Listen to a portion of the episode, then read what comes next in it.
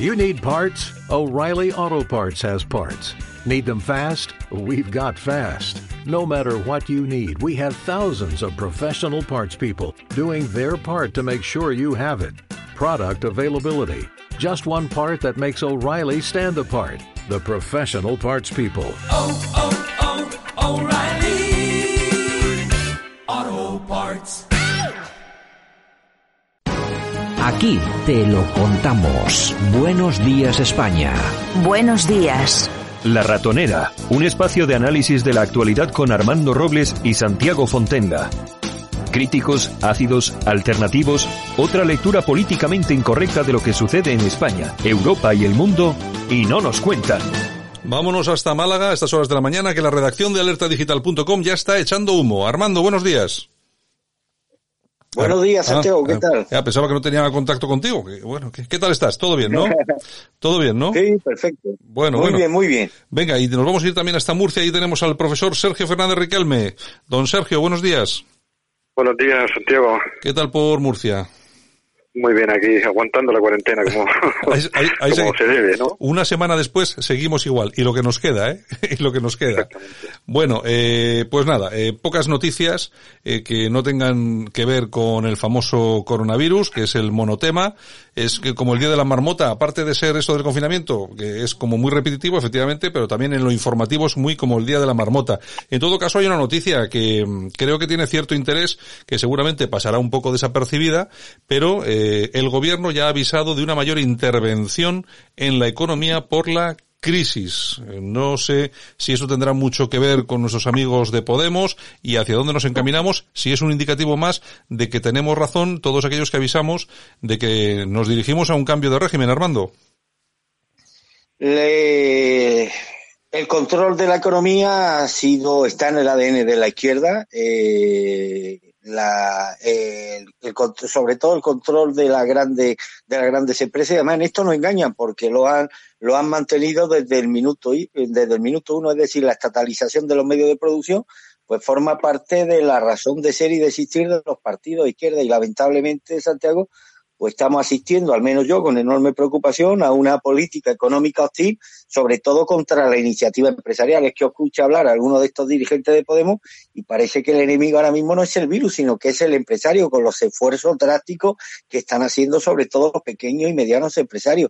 Y esto se refleja en que se están adoptando medidas continuas que le están afectando muy negativamente eh, están afectando a las pequeñas empresas y además medidas que no están siendo consultadas previamente, ya no con los representantes empresariales, ni siquiera, ni siquiera con los representantes sindicales. Por todo ello, hombre, el peligro está a la vuelta de la esquina y en esta hoja de ruta ya puesta en marcha por el gobierno, pues está claro que el siguiente paso va a ser la toma del control de la empresa por parte del Estado, que ojalá no se produzca, pero ese escenario nos llevaría un, a un, bueno, pues a una realidad económica y social muy, muy peligrosa. Eh, los inversores y ahorradores no olvidan estas políticas hostiles con facilidad y es muy complicado que después de estos llamamientos poco, poco que inspiran tan poca confianza por parte del gobierno, pues es muy complicado que en este escenario se pueda volver a generar confianza empresarial. Así que yo, como en estos eh, guatrapas de Podemos, no confío nada, ni les voy a pedir nada, porque es como pedirle pera al olmo, pero sí apelo a Pedro Sánchez a que aclare ya, de una forma inmediata, pues cuál es la línea de trabajo, que su línea de trabajo no va por ahí, y, y porque es que si no, ya de por sí el, el generar empleo va a ser una cuestión absolutamente quimérica y, y en nuestro país y que generar empleo va a ser un, una tarea dificilísimo, dificilísima, pero es que la responsabilidad de lo que ocurra a partir de ahora en el sector económico que, que puede resentirse aún más por estas llamadas poco tranquilizadoras de Podemos, la responsabilidad de lo que ocurra en este país en materia social y económica va a ser solo y exclusivamente de Pedro Sánchez. Por eso es un tema que me alegro que lo hayas tocado, Santiago, porque no es un tema baladí, es un tema en el que nos va pues buena parte de nuestro futuro más inmediato a todos. Bueno, el ministro Ábalos ha dicho que no hay lugar para las ortodoxias ideológicas. Esta crisis precisará que los gobiernos asuman un papel más activo en la economía. Yo no sé si tenemos motivos para preocuparnos, como dice Armando, Sergio. Sí, tenemos muchos motivos y además todas las decisiones que está tomando el gobierno están haciendo realidad la teoría que tú has planteado. En primer lugar, como hemos hablado en otras ocasiones, restricción de libertades mucho más que en otros países de nuestro entorno. Tenemos una de las cuarentenas más duras de Europa. En segundo lugar, eh, vigilancia del ciudadano primero con, el, con la idea de eh, controlar los móviles de, de, la población y ahora se dice incluso de separar a, los asintomáticos del resto de la población en la futura no en la futura salida progresiva a las calles. Y en tercer lugar eh, la destrucción completa de la economía y la nacionalización de facto de empresas y de los sectores productivos. Por eso ahora entendemos la frase de que era eh, más importante la salud que la economía, porque a ellos la economía realmente, eh, como estamos viendo y se está proyectando en un, en, un, en un futuro no muy lejano, realmente a ellos les interesa un escenario de pobreza generalizada para tener como ha pasado en la historia, tener más votos, tener más subsidiados, tener más gente que dependa no de la economía productiva, sino del gobierno. Eh, Armando, a mí me parece que esto del virus, más que una amenaza, para esta gente es una oportunidad. Es un fin para, es un medio para conseguir unos fines absolutamente siniestros y contrarios a los intereses generales. Y yo te puedo asegurar, Santiago y el compañero de Murcia, que el temor a una intervención mayor del mercado es un hecho entre los empresarios del IBE y el mundo y el mundo económico. ¿eh? Eh, ahora mismo estamos en una situación en la que hay que insuflar eh, más seguridad a la sociedad y lo que sobran son precisamente estos llamamientos que generan más inseguridad en estos sectores productivos en un momento en el que la situación ya es extremadamente ya es extremadamente incierta. Yo de verdad me preocupa mucho la deriva del gobierno hacia las tesis de Podemos y a mí me gustaría que el presidente del gobierno dijera en una de sus comparecencias al estilo a los presidentes que bueno, que, que, que, descarta asumir o tomar como propia las agendas radicales de Podemos. Ahora mismo, Santiago, no estamos para hacer ingeniería social, no estamos para saltar los cielos como quería Podemos, estamos primero para acabar con el virus y rescatar una economía que puede causar estrago y lo que está ocurriendo es muy grave,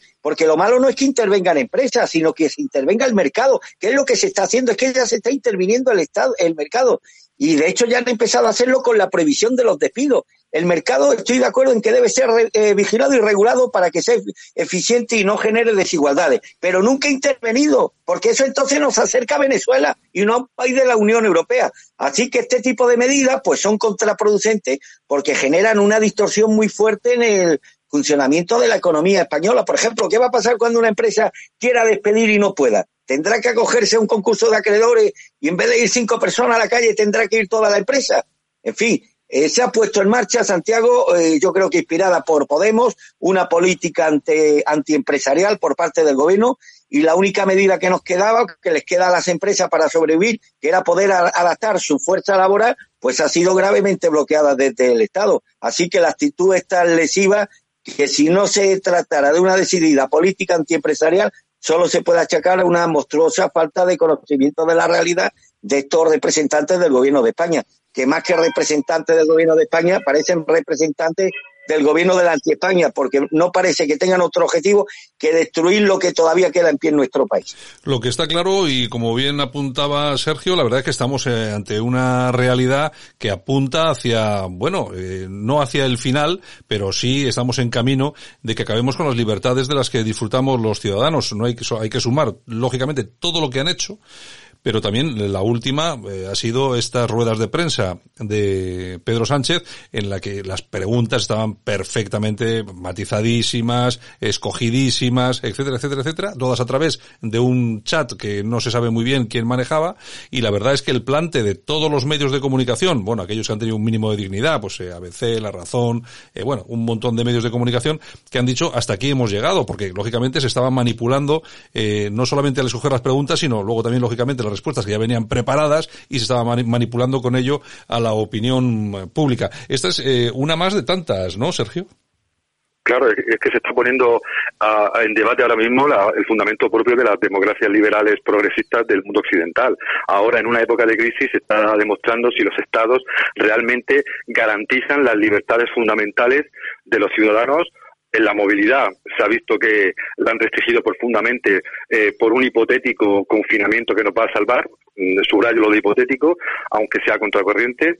En segundo lugar, se están cercenando libertades económicas que son las únicas que nos van a permitir, como ha dicho muy bien Armando, salir Mm, de manera medio decente o, o lo menos grave de esta grave catástrofe económica y en tercer lugar la libertad de prensa. Si eh, se critica a otros países eh, sistemáticamente del mundo oriental, eh, pongo siempre ejemplos como Rusia, Hungría, de falta supuestamente de libertades, lo que estamos viendo en estas últimas semanas es el ejemplo más palmario de que lo que nos han vendido durante muchos años o era falso o no se acercaba mucho a la realidad. La libertad de prensa debe ser siempre sagrada y el gobierno que eh, controla las preguntas, que censura a, tertulianos que están en contra del gobierno, que lanzan campañas directamente en las redes sociales para perseguir para al disidente. es una prueba de fuego de este cambio de régimen que tú muy bien has señalado y que sus consecuencias esperemos que no sean tan graves como Armando ha señalado, pero muchos vemos que esta situación va a cambiar profundamente España y las sociedades eh, occidentales. Bueno, tenemos... Eh, sí, sí, adelante que no son estas lucubraciones nuestras, Santiago, que esto es una declaración de intenciones del gobierno. Pablo Iglesias forma parte del gobierno, no es alguien exótico que pase por ahí, y todo este miedo y esta incertidumbre, que te aseguro que es latente en sectores empresariales, lo, lo generó Pablo Iglesias el pasado domingo, cuando irresponsablemente pues apeló al artículo 128 de la Constitución que dice que toda la riqueza del país en sus distintas formas y sea cual fuere su titularidad está subordinada al interés general. De ahí a la nacionalización de medios de producción, pues hay un paso. Y, la falta de responsabilidad de este personaje, pues lo único que hizo fue añadir una dosis extra de incertidumbre en un momento de, nuestra historia, pues ya de por sí incierto. Eh, yo no estoy en contra de que de este artículo de la Constitución, Dios me libre. Si hay empresas estratégicas que se caen y necesitan el apoyo del gobierno, pues me parece bien y creo que es razonable que se les dé ese apoyo. No sería la primera vez, pero lo peligroso es que un vicepresidente del gobierno, en un momento como este de máxima incertidumbre, pues lance un mensaje así. El resultado sería, estoy seguro, menos inversión y más paro. Y todo esto que, que, me provoca, Santiago, pues que hasta ahora había días que me preocupaban más la SUSI, los enfermos que estaban que entraban en la SUSI y en los hospitales, y, es que ahora mismo lo que me preocupa más es la gestión del gobierno. Eh, me preocupa hoy más, desgraciadamente, mucho más la gestión económica del gobierno que el tema, el tema de, la salud. Y, y, lo que está haciendo el gobierno, sobre todo a través de su vicepresidente, es populismo. ¿Y en qué consiste este populismo? Pues en hacer creer a los trabajadores que la seguridad en su puesto de trabajo radica en que Pablo Iglesias decrete que no pueden ser despedidos. Un tío que en su vida ha pagado una nómina. Y el espejismo este, pues sí, puede durar unos meses hasta que haya dinero en la caja pero de nada sirve si al final la empresa quiebra, cierran y la inversión, como ya está ocurriendo, huye ante tanta, ante tanta hostilidad. Lo que estoy viendo es una radicalización en materia económica del gobierno social comunista y es evidente que, el ala más radical, aquí, que el ala más radical del gobierno eh, formado por Unidas Podemos, pues está intentando tomar medidas que son eh, totalmente contraproducentes para la economía y que van a tener un coste eh, social, económico y laboral absolutamente devastador en un futuro no muy lejano. Bueno, y lo que sí tenemos, hombre, no son tiempos para encuestas, pero sí que ha habido una encuesta de SV de Moscopia en la que a raíz de, se ha hecho, creo que ha sido, si no me equivoco, el día 30, entre el día 27 y 31 de marzo, son 1100 encuestas eh, telefónicas que arrojaban unos datos que, eh, no sé, creo que sí que muestran un poco por dónde va a ir toda esta jugada. El, en esta encuesta, el Partido Socialista Socialista perdía 12 escaños, eh, Podemos dos, es nada más, pero bueno, eh, ya es algo, eh, oye, ya es algo. El eh, Partido Popular ganaba 10, más o menos, sí, 8, me parece. Vox ganaba también 7 y Ciudadanos perdía 2. Eh, Sergio, eh, claro, dice, dice Armando nada más, pero bueno, pero yo creo que es un indicativo bastante interesante, ¿no? Sí, y lo vemos, se puede, se puede mentir eh, de manera sistemática, eh, pero llega un momento en el que la verdad florece y el gobierno eh, ha intentado por todos los medios ocultar la realidad pasada y presente, pero tenemos, gracias a Dios, medios y redes que nos informan al minuto de lo que está ocurriendo y la realidad, como he dicho antes, al final se impone. Eh, el gobierno está totalmente superado. Eh, en época de crisis, como bien ha dicho Armando, hay que ponerse detrás del comandante. En época de crisis el Estado debe intervenir, pero tiene que hacerlo con determinados límites. Y este gobierno, totalmente superado por los acontecimientos, se ha ido a recuperar viejas teorías del pasado, viejos mecanismos económicos del, eh, muy pretéritos que no tienen ninguna eficacia comprobada en el siglo XXI y entre ellos está una mentira sistemática para ocultar la realidad que al final florece porque los ciudadanos de, de, nuestro entorno, los trabajadores, la gente más humilde, eh, se está dando cuenta de que la situación eh, de la pandemia es dura, pero lo que va a venir después a nivel socioeconómico, como muy bien ha declarado Armando, va a ser mucho peor y por tanto eh, hay que eh, volver a insistir en, en decir la verdad eh, de los datos, de las realidades que se van a encontrar los ciudadanos cuando supuestamente salgan de nuevo a la calle, salgan de nuevo a trabajar, porque la destrucción de empleo va a ser horrorosa y las prestaciones que ha prometido el gobierno tienen que financiarse y, hasta a día de hoy no sabemos cómo se van a financiar. Por tanto, hay que empezar a hacer pedagogía no solo de la situación que tenemos actualmente, sino de lo que va a venir más allá de las mentiras, engaños o, falsedades que el gobierno actual creo que está intentando eh, difundir por todos los medios eh, y, es una obligación nuestra como comunicadores, de cada uno en su nivel, eh, contarle esa verdad que la gente está viviendo y que va a vivir eh, para evitar, intentar evitar, pues, en la medida de lo posible, algunas de las peores consecuencias de esta crisis. Hay una cosa que está muy clara, Armando, es que los medios de comunicación en general no están, no, yo creo que no han estado ninguno a la altura, ni los conservadores ni los progresistas, yo creo que no han estado a la altura.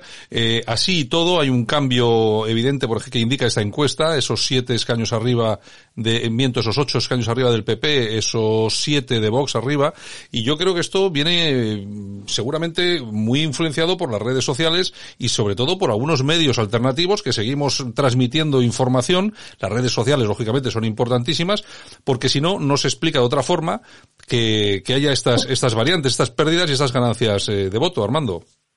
Es curioso que en época de crisis como la que estamos viviendo, la gente, el común de los ciudadanos, pues buscan más, se fían más de las, los canales alternativos de información que de los medios oficiales y demás. Yo estoy seguro que un elevadísimo eh, porcentaje de españoles que quieren conocer la realidad de lo que está pasando extramuro de lo que nos cuenta el gobierno, desde luego no acuden a informarse a, a la sexta ni a cuatro y demás, utilizan sus propios canales alternativos, siendo este uno de los, uno, uno de ellos por derecho propio y yo creo que eso sí está eh, modelando un clima de opinión diferente al que existía unos meses y que apunta directamente a la responsabilidad del gobierno en, primero en la propagación del virus y en los efectos devastadores que está teniendo ya la situación la situación económica. Hombre, yo creo que un hecho que ha sido bastante elocuente y que habrá, habrá abierto los ojos a más de uno es este cordón sanitario que ha querido establecer el gobierno respecto a posibles disidencias informativas y, y, y, bueno, y acallar las voces críticas, que es esos 15 millones de euros que tan necesarios hubieran sido para otros sectores hoy bastante, bastante empobrecidos de la sociedad española y que han ido a parar a los medios informativos de siempre. Y claro, la gente no es tonta y la gente inmediatamente establece un correlato entre esta mamandurria y la, y la difusión de informaciones y contenidos que favorezcan los intereses políticos y electorales, en este caso del Partido Socialista y de, podemos. Decir, que estas subvenciones de 15 millones de euros yo creo que han generado el efecto contrario al que yo, al que ellos se proponían. Hombre, yo pienso que también muchas personas, Sergio, están dando cuenta de que se está utilizando la crisis del virus para introducir una serie de cosas que nos llegan vía BOE, eh, que son, vamos, que llaman poderosamente la atención, como esa eh, famosa despenalización de los insultos a la Casa Real y al Rey, etcétera, etcétera, etcétera. No sabemos muy, bueno, y los indultos a los, a los golpistas eh, catalanes, ¿no? Eh, lógicamente yo creo que la gente está dando cuenta de esto. O sea, vamos a ver, señores, estáis aprovechando una crisis de esta envergadura para seguir haciendo política. Vais eh, encaminados en una, misma dirección y no paran. Es decir, no se toman vacaciones de ninguna forma, Sergio. por cierto, perdona, Sí, a ver, sí, espera un segundito. A ver, Armando, dime. No, ¿me puedes aclarar una cosa? Dime, dime. Sí, sí, claro, Armando. Que no, que, que me han dicho que de esos 15 millones de euros también a nosotros nos ha correspondido una parte del pastel, ¿no? Sí, 600.000 euros. Nada, Sergio, Sergio. Pues decía Chesterton que lo más sorprendente de los, milagros, de los milagros es que ocurren, ¿no? Y es un milagro con el control absoluto de los medios de comunicación que tiene el gobierno, que se conozcan noticias del BOE que pasan totalmente inadvertidas. También es sorprendente que conozcamos los datos reales de la epidemia, que conozcamos el número real de parados que hay en este país. Y eso es solo posible porque hay una serie de medios alternativos como Radio Cadena Española y hay muchísimos blogueros, tuiteros que están eh, sacando esa información que se quiere ocultar tras las grandes cifras o los grandes discursos como los del presidente del gobierno. Y es un milagro porque ahora sabemos que España tiene 12.000 eh, muertos y nuestro vecino Portugal, con condiciones socioeconómicas, sociodemográficas y culturales muy similares, tiene 200. Sabemos que eh, los 800.000 puestos de trabajo destruidos el pasado mes son muchos más porque el gobierno no quiere contar ERTES, no quiere meter autónomos eh, y hace trampas de, de, tipo estadístico. También es sorprendente y un milagro que conozcamos cómo, has dicho muy bien, de tapadillo se meten eh, ofertas o, en este tiempo ofrendas a los que tienen que, que eh, ayudar al gobierno en la tarea eh, legislativa eh, sobre la despenalización de las injurias al monarca, eh, temas de género variado, etcétera, etcétera. Por eso yo soy muy optimista y no solo por las cifras que has dicho de, los sondeos electorales, sino porque veo que todavía hay un milagro en este país de gente dispuesta a contar la verdad eh, y de estar siempre en contra del gobierno eh, si el gobierno miente o el gobierno es, como decían antiguamente, eh, tiránico, ¿no? Yo creo que es una buena noticia que podamos saber todas estas noticias y que podamos difundirlas libremente, sea quien sea el que gobierne. Yo siempre, yo siempre digo cuando hablan de la segunda enmienda esta de los Estados Unidos, el derecho a portar armas y todo esto, la gente siempre habla de no, es que las armas, pero vamos a ver, que es un artículo, tú fíjate cómo era esta gente, que era un artículo que estaba pensado para que el ciudadano se pudiera defender de su gobierno si este, Si, este fuera tiránico, que es exactamente lo que has apuntado tú ahora mismo, Sergio. Es que claro, nosotros aquí no tenemos ni tan siquiera ese, ese, ese, ese derecho, esa posibilidad. Allí por lo menos la tienen. Bueno, que tampoco tienen demasiado de qué quejarse porque eh, sí es cierto que la, la pandemia está dándoles muy duro en Estados Unidos. Sí es cierto que tienen 350 millones de habitantes y que las cifras no tienen nada que ver con las españolas. Y Trump ya se está pensando, está pensando en abrir el país, seguramente obligado porque China les puede adelantar en el primer puesto mundial. Pero eh, de todas formas, eh, yo lo que lo que sí he visto en las ruedas de prensa de Donald Trump y he visto unas cuantas eh, que siempre las hace con su asesor médico, no con el teleñeco este que tenemos, sino con un señor de verdad que sabe de qué está hablando y, oye, allí pregunta la CNN, allí pregunta todo el mundo, todo el que está allí pregunta, allí no hay ningún, eh, luego dicen de Trump eh, unas cosas u otras, Armando, pero es que en esa rueda de prensa pregunta todo el mundo y le dan leña, ¿eh? Y el tío la soporta. Pero fíjate, qué poco el instinto crítico de los medios españoles, incluidos los medios conservadores, que no se han hecho la pregunta que aquí hemos sometido a la consideración de los, de los oyentes y que pondría muy en solfa la capacidad de gestión que ha tenido el gobierno a la hora de gestionar la crisis. Cuando ellos nos quieren hacer es que, bueno, que la situación de España es parangolable a la de cualquier país que está sufriendo los envites del virus, pues no, mire usted, un país que representa en términos de población el 0,3% de la población mundial, resulta que tiene el 20% de muertos de todo el mundo. O sea que algo se ha hecho no mal, sino rematadamente mal para tener esta cifra absolutamente devastadora.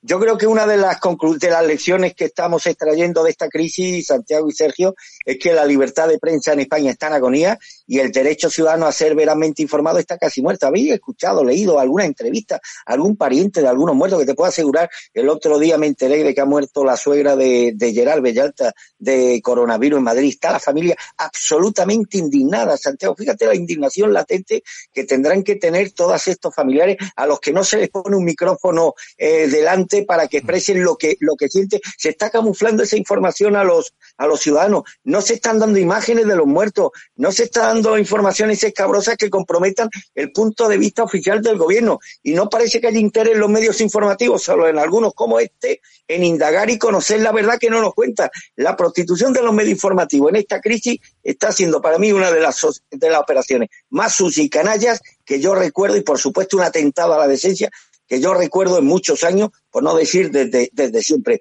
Y en democracia tan importante es lo que ocurre como, eh, como lo que los ciudadanos creen que ocurre, que yo creo que esta es la cuestión. Lo importante no es lo que, es, menos importante lo que ocurre como el hecho de que los ciudadanos perciban una realidad que le interesa al gobierno, al partido de turno, respecto a unos hechos determinados.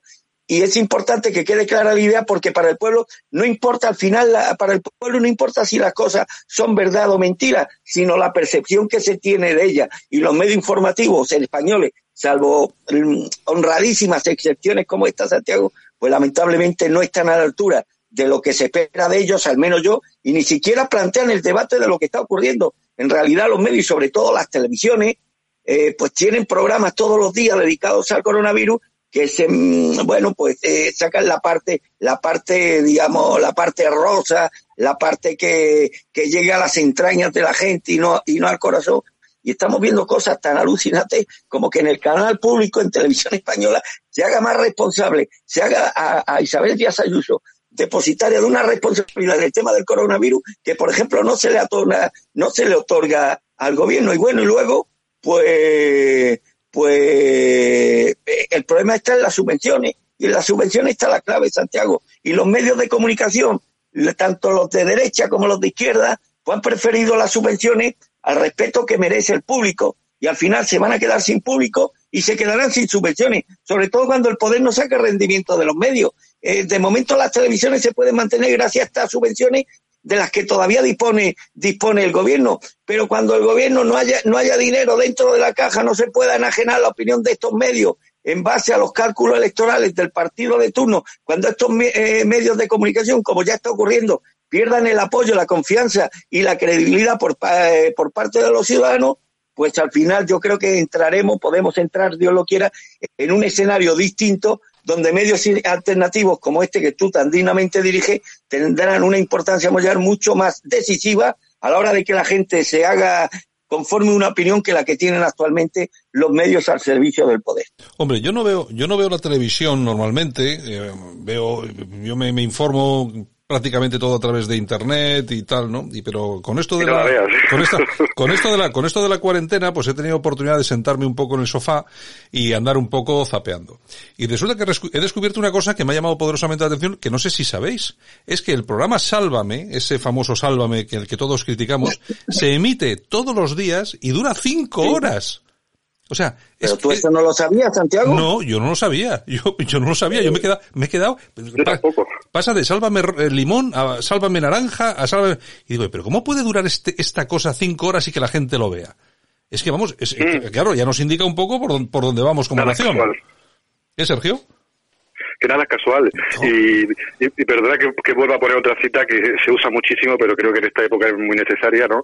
Cuando Juan Pablo II, ante las dictaduras comunistas, dijo claramente que la verdad os hará libres, ¿no? Nos hará libres. Y, y vemos, eh, los que sí vemos la televisión muchas, muchas horas al día, vemos siempre que la verdad que nos cuentan es la de la gente disfrutando en los balcones, la de la gente en televisión eh, contando cosas intrascendentes, la alegría de las personas que aplauden no se aplauden a sí mismas, pero no sale nada, no, esa verdad incómoda no sale, los muertos, los dramas familiares, la gente que se va a quedar en la ruina con la crisis, esa verdad que es la verdad necesaria para poder reconstruir este país en los próximos meses no aparece en ningún sitio.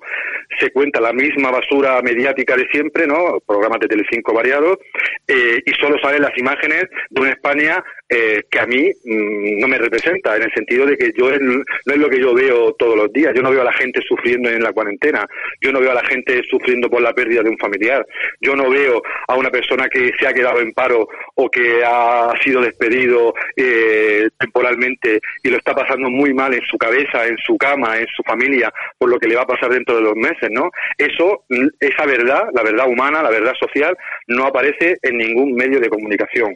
Y antes me he ido yo también del tema, culpa mía, cuando estábamos hablando de la encuesta, porque también quería haber tocado otro tema. ¿Qué os parece? Haceros una pregunta quería, porque yo siempre, yo siempre lo digo, que, eh, que escuchen este programa, eh, lo importante no es que yo esté aquí, lo importante es de quién estoy rodeado, y por eso vuestra, vuestra opinión y la de todos nuestros colaboradores es muy importante. Por eso me gusta preguntaros cosas como, como esta que, que, me, que me gustaría haceros ahora. Eh, ¿Cuál es el papel de la oposición, tanto de Partido Popular como Vox, en este momento? Armando, hemos sido muy críticos con ellos. ¿Está mejorando? Es decir, ¿están dando un poco más la batalla? Creo que Vox por lo menos sí, ¿no? Pues mira, la, el papel del Partido Popular lo tengo muy claro, es el papel que aparece en algunas películas de la prostituta aferrada a su chulo permanentemente, que de vez en cuando discuten, pero el chulo sigue siendo el chulo y la prostituta sigue trabajando para el chulo. En este caso el chulo es Pedro Sánchez y el Partido Popular es incapaz de, de, de, romper amarras con el chulo y demás, incapaz de ir por libre. Eh, y a mí me resulta alucinante que, que, que, que, Pedro Sánchez en una vuelta de tuerca, que yo particularmente no entiendo, digo, no, que después de todo esto hay que reeditar un nuevo pacto de la Moncloa y que a esta idea absolutamente delirante, fruto de una mm, personalidad absolutamente narcisista y psicopática, se abona el Partido Popular. No, no, lo que hay que hacer después de estas elecciones, si no antes, es acabar con este gobierno, que hayan elecciones generales. Y si no hay elecciones generales, promover iniciativas presión social en la calle para que este gobierno deje, deje de existir. A mí me extraña que el Partido Popular, en medio de este escenario absolutamente apocalíptico, todavía quiera darle más bocanadas de oxígeno al gobierno dilatando más su permanencia en el poder que en estos pactos, pactos de la Moncloa, que yo no sé, porque además el escenario es bien diferente al que se produjo en los primeros años de la, de la transición, eh, no disponemos del capital político, humano, económico que entonces se tenía, la confianza de los ciudadanos hacia los políticos prácticamente ha desaparecido, por lo tanto la revisión de unos pactos a la Moncloa en medio de este escenario devastador me parece una de las muchas locuras que, o la última de las muchas locuras que ha planteado Pedro Sánchez y me extraña esta posición de seguidismo que hace el Partido Popular, me extraña que el Partido Popular, en vez de tener una posición resuelta acabar con este gobierno, aunque a veces haya bueno, que romper algún que otro huevo para hacer la tortilla, pues al final mm, lo importante es que se haga la tortilla, y la tortilla es acabar con este gobierno, darle a los españoles la posibilidad de que tengan unos referentes, una referencia política lo, las principales instituciones de signo bien distinto a las que a las que a las que hoy tenemos. Me extraña que el Partido Popular esté otra vez comprometido a apoyar las medidas, las delirantes medidas restrictiva de los intereses y de las libertades de los ciudadanos, que conculcan incluso algunas normas básicas de nuestro ordenamiento jurídico, que esté dispuesta a seguir apoyando al gobierno en la imposición de estas medidas restrictivas en la sesión parlamentaria que va a tener lugar esta semana. Por lo tanto, la actitud, el papel del Partido Popular me parece absolutamente canallesco y, por supuesto, decepcionante si es que este partido nos puede decepcionar más de lo que ya, de lo que ya ha hecho. Vox, sin ser todavía la oposición implacable y que a mí me gustaría, pero debo admitir que está teniendo una posición muchísimo más digna, mucho más decorosa y mucho más en consonancia con los intereses, con la indignación que expresan cada día en mayor proporción los ciudadanos de este país, está defendiendo más esos intereses y está, está reflejando más el sentir de la calle que lo que, que lo que está haciendo el Partido Popular. Por eso me extraña que en esa encuesta que han mencionado antes, Santiago, la subida de, de, de Vox sea menor a la que experimenta el Partido Popular, porque si hay ahora mismo algún partido que tiene todas las papeletas para canalizar eh, todo ese estado de indignación latente en la calle, que está sabiendo canalizar esa indignación en amplios sectores de la sociedad española y está siendo la única oposición real y efectiva al gobierno discutiendo sus, sus, sus, sus medidas y, y, sobre todo poniendo en solfa la solidez moral de los dirigentes gubernativos, ese partido no es otro que vos. A mí me extraña que el cínico de Pedro Sánchez se quejara este fin de semana de que Santiago Abascal no le ha cogido el teléfono. ¿Pero qué le va a coger? ¿Para qué le va a coger el teléfono? Para claro. que le cante la misma palinodia de siempre. Pero es la misma actitud que el cínico de Pedro Sánchez viene manteniendo con Isabel Díaz Ayuso, que está esperando que Pedro Sánchez le llame por teléfono para informarle de algunas de las medidas que se están tomando en la Comunidad de Madrid, que algo tendrá que ver, digo yo, la presidenta de esta comunidad. Por consiguiente, creo que la posición ahora mismo más decorosa, más digna y menos infame es la que está representando Vox. Espero que aún sigan, eh, sigan elevando el listón de sus críticas a, al gobierno porque al final estoy convencido que esto terminarán rentabilizándolo electoralmente y el Partido Popular pues está en lo que ha estado siempre, un partido acomplejado, un partido sin principio, un partido sin sangre, un partido que responde exclusivamente a los intereses de Dios sabe qué y casi siempre esos intereses son ajenos a los, a los propios del pueblo español. Mi decepción más absoluta con el Partido Popular y con su líder, el cagapoquito eh, Pablo Casado, y por supuesto si hay un partido de la oposición que en estos momentos, y yo no lo he votado y he sido muy crítico siempre con vos, no tengo que decirlo aquí, pero si hay un partido que está siendo, está, está sabiendo estar a la altura de las gravísimas circunstancias que están aconteciendo en la vida nacional, lamentable, afortunadamente, ese partido no es otro que Vox. Sergio, ¿tú cómo, cómo ves el PP y Vox en la oposición? Pues a mí el PP realmente no me sorprende. Ya todos los análisis politológicos y sociológicos han demostrado que el PP es parte del sistema, no solo porque gobiernen comunidades autónomas, ¿no? Diversas, sino porque prácticamente su discurso es muy parecido al del partido de gobierno. Por tanto, eh, intenta, como tan bien ha diseccionado eh, Armando, quedarse quietecito, no moverse mucho para a ver si por la gracia de Dios cae el gobierno de Pedro Sánchez y tiene que entrar así, ¿no? A gestionarlo todo. Realmente un papel sin fuste ninguno, como se diría, ¿no?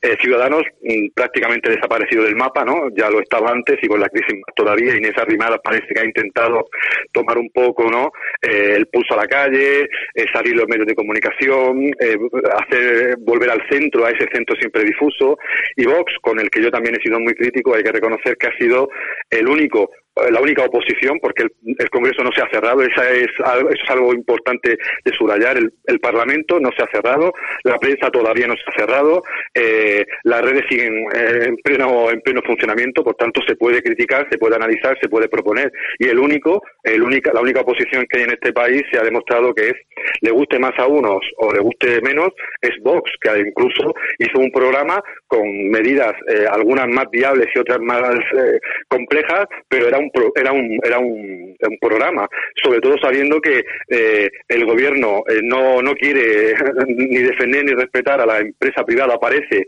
actualmente porque en una empresa privada quien lo hace mal dónde se va a la calle. por tanto, el público es diferente. Pero en la empresa privada, si uno lo hace mal, si uno pierde dinero, si uno destruye su empresa, si uno roba, si uno tal, se va directamente creo que a la calle.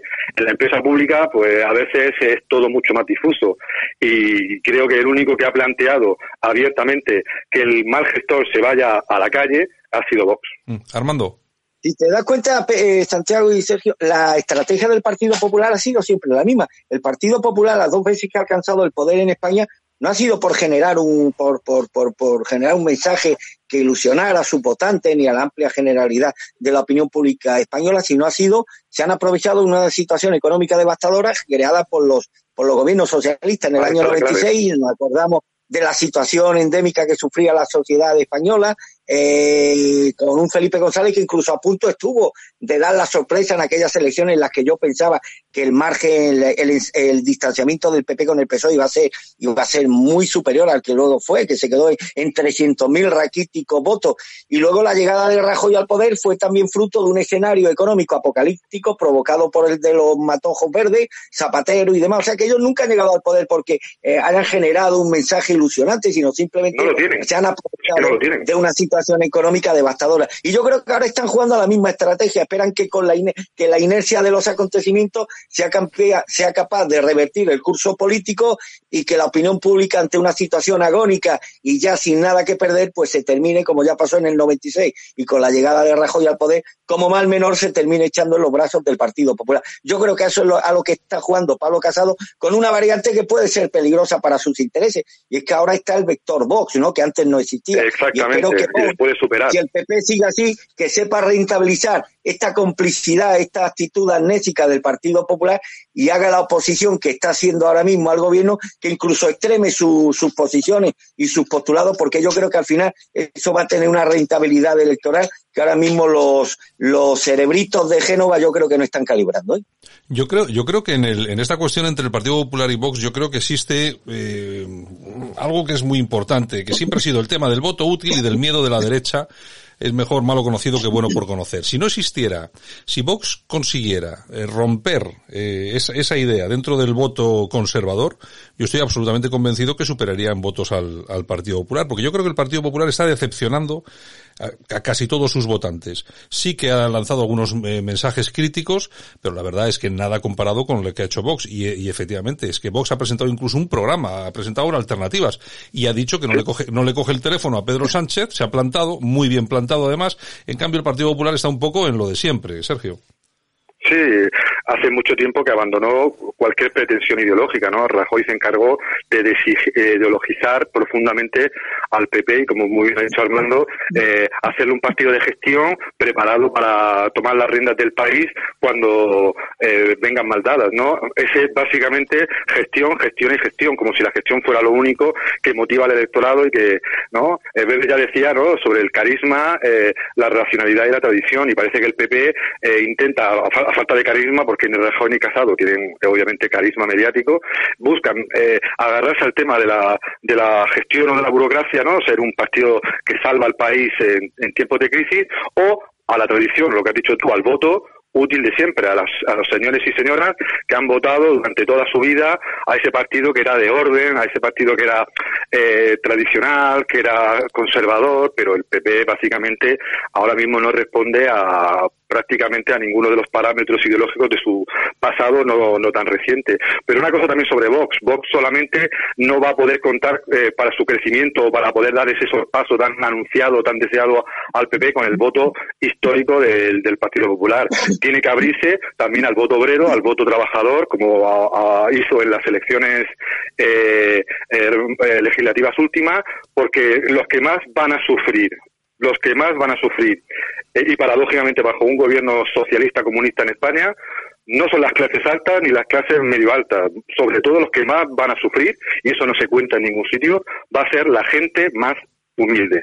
y ese es el, sector donde Vox o cualquier otro partido debe enfocarse porque son esos esas personas con las que tenemos contacto, los que nos sirven, los que nos eh, hacen eh, las tareas que necesitamos, el sector productivo básico, el que más va a sufrir, porque muchos no se van a poder reinsertar al mercado de trabajo en muchos meses y quizás en muchos años, muchos de ellos van a tener sus eh, sueldos congelados o recortados, van a haber desahucios, aunque diga el gobierno que no, de aquí a un año, dos años importantes, en un nivel importante, y por tanto yo creo que si Vox quiere mm, conseguir por fin superar al PP como alternativa de la derecha, eh, que ya no es derecha, en el, más bien soberanismo o nacionalismo soberanista en Europa, si España quiere superar y convertirse en un referente más allá del PP, tiene que ir a quien va a sufrir más y creo que lo están haciendo ellos también con su propuesta un poco difusa pero interesante de la nómina no eh, universal eh, financiada con el cambio climático con la partida para el cambio climático.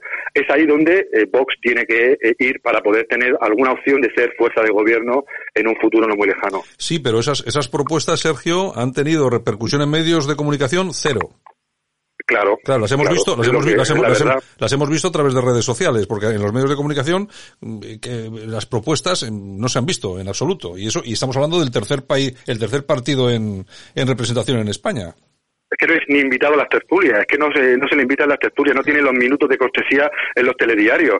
Eh, y eso, eh, eh, independientemente de la ideología de cada uno, el tercer partido de la, del, del país, el, el, segundo partido de la oposición, debería tener, como se merece, cualquier partido en esa posición, sus minutos eh, su recepción y su debate, porque en las tertulias, que espero que no veas nunca, de, 24 horas, de, la televisión pública 24 horas, eh, es sistemáticamente ya no solo un ataque al PP, sino también a Vox, y, y, y ninguna persona cercana, parecida, semejante, prima o vecina mm, ligada a Vox aparece. Sí, no, está Aparecen de todos los partidos políticos mm, especialmente los del gobierno, pero de este partido constitucional, un partido representativo y que es la tercera fuerza eh, en, en, España no aparece. Hombre, yo creo... Por tanto, la verdad queda un poco yo difuminada. Creo, sí, yo, yo creo que les han cogido un poco de miedo, Armando, porque claro, veías a Ortega Smith diciendo al del PNV que no sé qué de los nazis, asesinos y tal y cual. Es decir, no se cortan a la hora de decir a la, a la gente a la gente lo que piensan.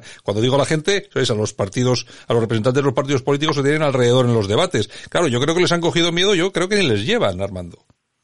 Porque ellos saben que el discurso de Vox, en el fondo, es el discurso que tiene ante, interiorizado un sector amplísimo de la sociedad española y que si al final vota al PP o a incluso a opciones templadas de la izquierda, es por razones meramente prácticas y demás, pero que ese discurso claro. pues cala y tiene un tiene una, y, y, puede tener un ascendiente que ellos ellos saben que, que existe y demás que incluso que español yo de verdad yo estoy ahora menos no pero estoy todo el día en la calle yo no veo a ningún votante de la izquierda, de mi círculo de personas con las que me relaciona, que no esté indignada, por ejemplo, con la llegada, con la arribada masiva de inmigrantes ilegales. Y luego a lo mejor votan al Partido Socialista, incluso a Podemos, y decir, que son gente que por eh, eh tiene interiorizado un discurso, mm. aunque no lo hagan público ni lo manifiesten, pero que entronca eh, básicamente con el discurso político que hace público Vox. Por eso el discurso de Vox es tan peligroso para, para, para el sistema y por eso estoy completamente, lo que ha dicho Sergio es una, es una, es una obviedad. Ya después de esta encuesta, si le damos verosimilitud, Santiago está claro que dentro del sector de la derecha no se va a mover el voto. Es decir, que eh, los que votan al Partido Popular, por las cuestiones que se van a seguir votándolo y no van a votar a vos. Si vos quieres dar el sorpaso, tiene inevitablemente que abrirse a otros sectores, a otros caladeros electorales que hayan sido votantes tradicionales de la izquierda, como hizo Marine Le Pen, que le infligió un severísimo castigo al Partido Comunista, que dejó al Partido Comunista prácticamente sin votantes. Y, al, socialista, y al socialista.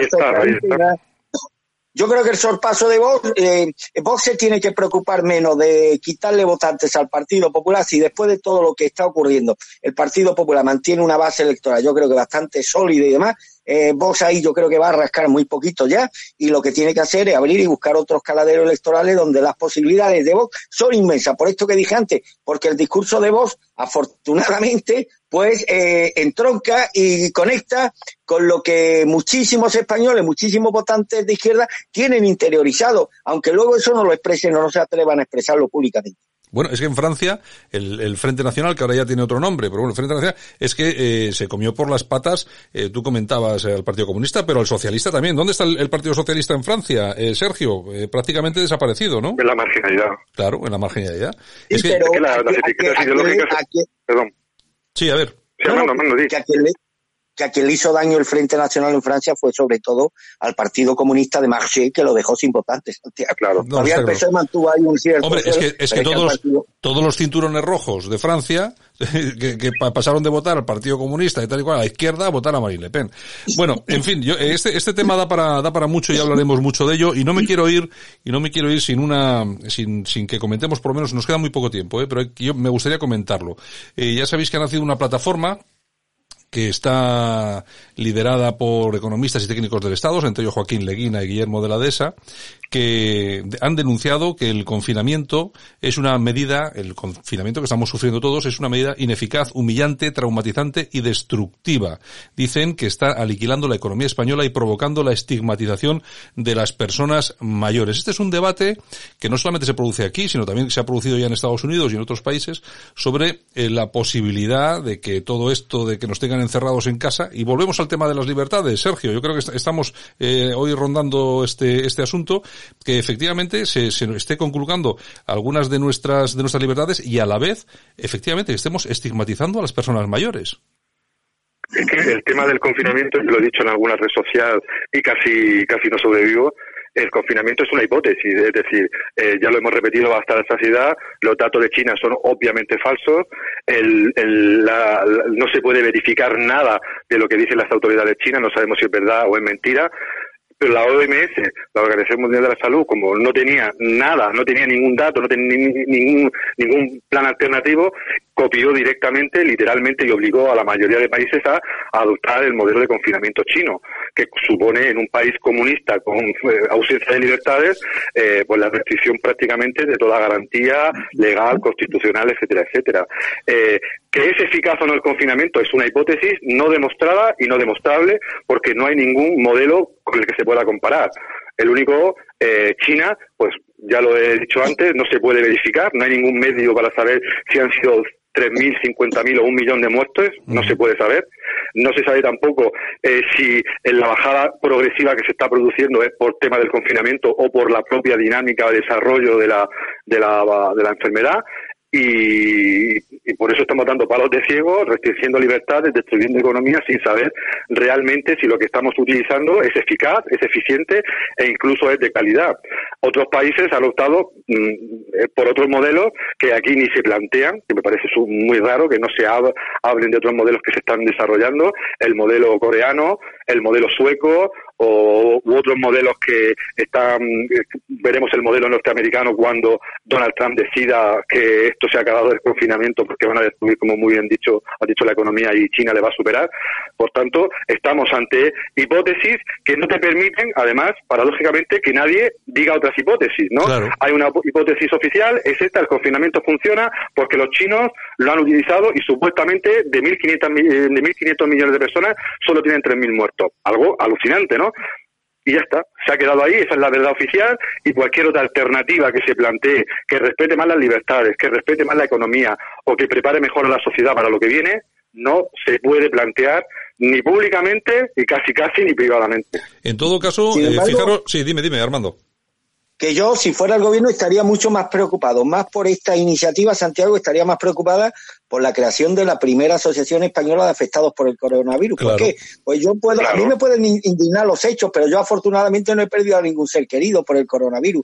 Pero el que ha perdido a un ser querido, fruto en la mayoría de las ocasiones por una negligencia, eh, por una gestión negligente y criminal por parte del gobierno, esto ya tienen el tema como una cuestión personal. Esto van a ser un martillo pilón contra los intereses del gobierno en cualquier, en cualquier momento.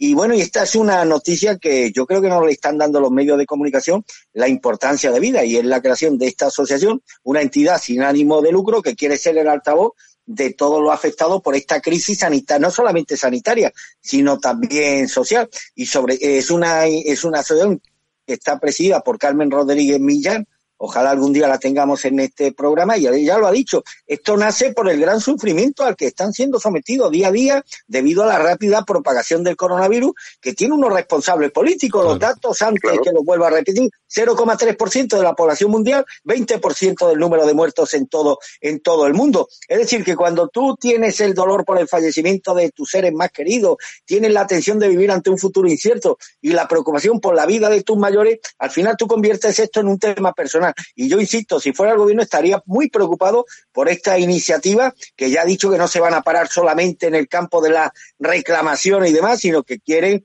eh, plantear una serie de medidas de ámbito social, sanitario, jurídico, económico y que cuenta incluso ya con el apoyo económico de más de una decena de empresas que están colaborando con el proyecto y tienen ya centenares de afiliados. Santiago, es decir, que me parece muy bien que la sociedad civil empiece a armarse, que se empiece a vertebrar en torno a la indignación ya latente en algunos sectores, que ojalá toda, toda esa indignación hoy difusa se vertebre en un movimiento civil de estas características y que consiga el objetivo que desgraciadamente parece que el Partido Popular no está resuelto a conseguir. Bueno, señores, Más por falta de voluntad que por, que por capacidad. Aquí acabamos, señores, que hoy nos vamos de, de tiempo, que ya llevamos 50 minutitos, que ya nos alargamos. Y nada, pues nada, muchas gracias al profesor Sergio Fernández Riquelme, gracias por estar con nosotros. A ver si repetimos, a ver si repetimos semana que viene. Un abrazo. Cuando quieras. Y por supuesto, Armando Robles, director de Alerta Digital, como todos los días. Mañana repetimos. Armando. Una, un abrazo a ti, Santi, y al profe también. Venga, hasta luego a los dos. Escuchas Buenos Días España. Aquí no nos callamos.